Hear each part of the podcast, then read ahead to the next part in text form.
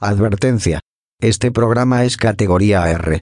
O sea, para aprendices en relojeros. Relojeros no saben de qué buen pinche humor me pone grabar para ustedes. Así es que, salud. Mm, mm.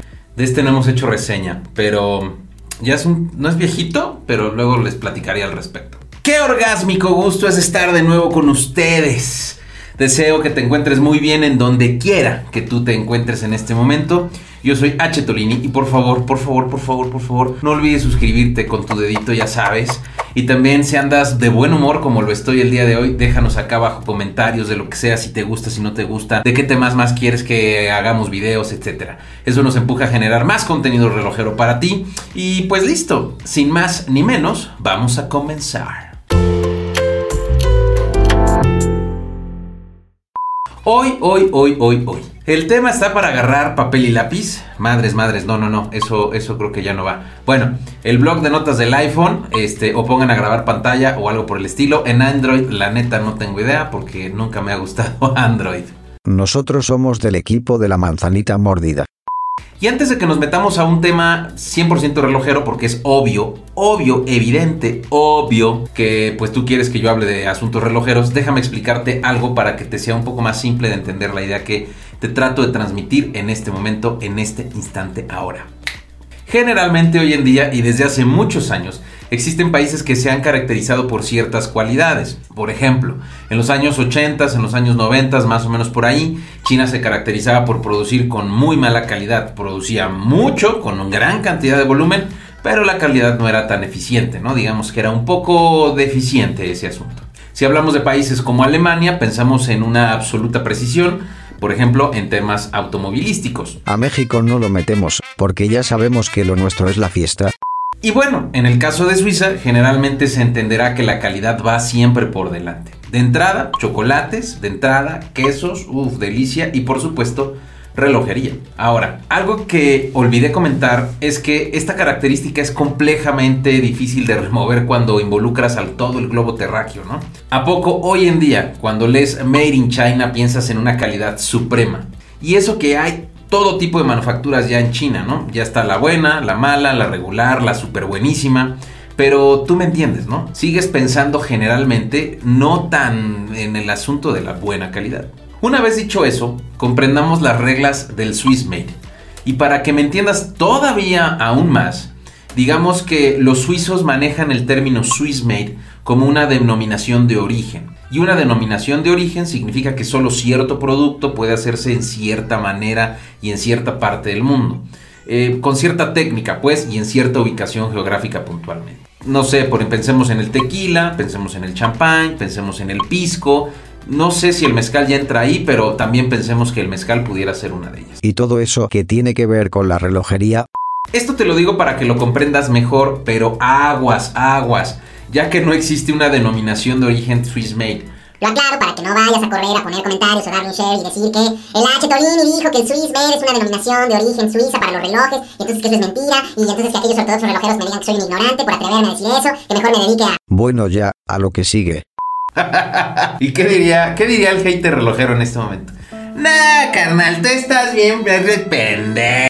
Entonces, ¿qué significa realmente Swiss Made relojeramente hablando? Desde tiempos inmemorables, la relojería se fabrica a mano, se fabricaba a mano. Es decir, un man que todo el día estaba ahí puliendo, midiendo, cortando, ensamblando, tú sabes, asuntos relojeros. Eso daba como resultado que prácticamente todas las partes eran fabricadas en el origen.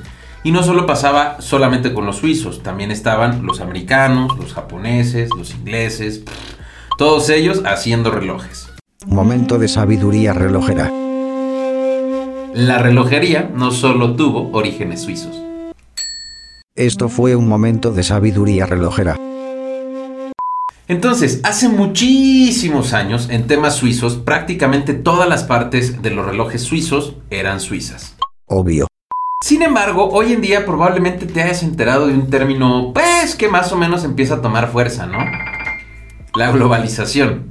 Y es que ese pequeño concepto te hace que generes ciertas decisiones de ciertos tipos, entre ellas decisiones comerciales, o sea, cómo hacer más dinero, o sea, cómo mejorar los costos, o sea, cómo hacer un buen, un buen margen o un mejor margen de ganancia, o sea, cómo hacer más eficientes los procesos productivos, o sea, ya me entendiste, ¿no? Otro momento de sabiduría relojera. Las marcas relojeras, la que sea y donde sea, busca hacer negocios rentables. No van por la vida pensando en hacer felices a nosotros los amantes relojeros. O sea, sí, pero no. Esto fue otro momento de sabiduría relojera. Entonces, muchas marcas buscan opciones para mejorar sus costos de manufactura y ganar más dinero, es obvio. Y es natural, en todas las industrias sucede. Sin embargo, al ir perdiendo el efecto del origen suizo, pues solo, solo iba a quedar, digamos, el nombre y después irían haciendo relojes en cualquier otra parte del mundo diciendo que la marca es suiza. Y recuerda que la relojería en Suiza es una fuente importante de ingresos en ese país. Por lo que el gobierno suizo, para mantener cierto estatus en la industria, decide colocar ciertas regulaciones, ciertas leyes, pues, que obligan a mantener ciertos estándares en el proceso de manufactura.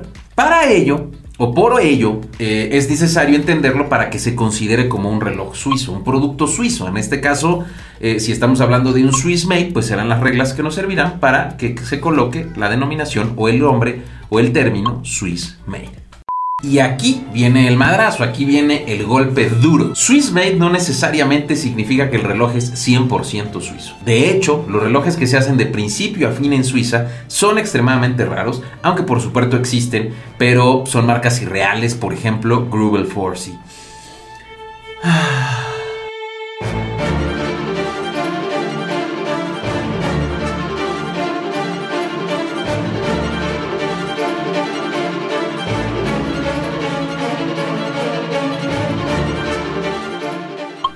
Ese tipo de relojes tiene un pequeño detalle. Son extremada, extremadamente costosos. Bueno, y luego, Te decía que el gobierno suizo reguló el concepto de Swiss Made y una de las principales regulaciones indica que por lo menos el 60% de los costos de manufactura sea generada dentro de Suiza. Eso se incluye en todo el proceso de fabricación. Sin embargo, el movimiento para que sea considerado suizo debe ensamblarse y verificarse, inspeccionarse pues la calidad en términos de calidad dentro de Suiza. Y aquí le doy un punto a favor a esta regulación, porque si no sabías, existe un organismo llamado METAS en Suiza. Este organismo es el Instituto Federal de Metrología. Metrología, no meteorología, güey. ¿Y qué hacen? Bien fácil, garantizan que todo tenga la medida exacta. Vamos, si tú estás vendiendo una regla y esa regla o cinta métrica es de un metro, pues que verdaderamente esa cinta métrica mida un metro. O que si estás comprando un litro de leche, verdaderamente el empaque tenga un litro de leche. Está muy cabrón eso. Incluso Metas existe dentro de las manufacturas suizas. Y es un man que está ahí todo el día verificando que las máquinas y todo realmente tengan lo que tienen que tener en términos de tiempo, de movimiento, de calidad. a que esa, no te la sabías. Y para rematar, el movimiento debe de tener por lo menos el 50% de su costo dentro de Suiza. De su costo. Así es que de esta forma tampoco las marcas pueden darle de vu- la vuelta a esta regulación suiza. Y es que no faltará la marca pasada de lista que quiera jugar a su favor con dicha regulación, haciendo todo fuera de Suiza, en China por ejemplo, y que luego llegue a ensamblar todo en Suiza y ya que con eso diga es Swiss made. Ya cállate por favor, dices mucha paja. Bueno, entenderás ya ahora el concepto de Swiss Made y a qué se refiere. Eso debería de abrirte un poquito más los ojos para que comprendas que no precisamente un reloj de cualquier precio ya tiene ese sello distintivo que tú pensabas que de todo era un concepto suizo. Y es normal, por ejemplo, si hablamos del tequila o de la champagne, la etiqueta pudo ser comprada en China, la botella pudo ser comprada en Colombia y el corcho pudo ser de Perú. Pero eso no quiere decir que la champaña sabrá a corona de estadio.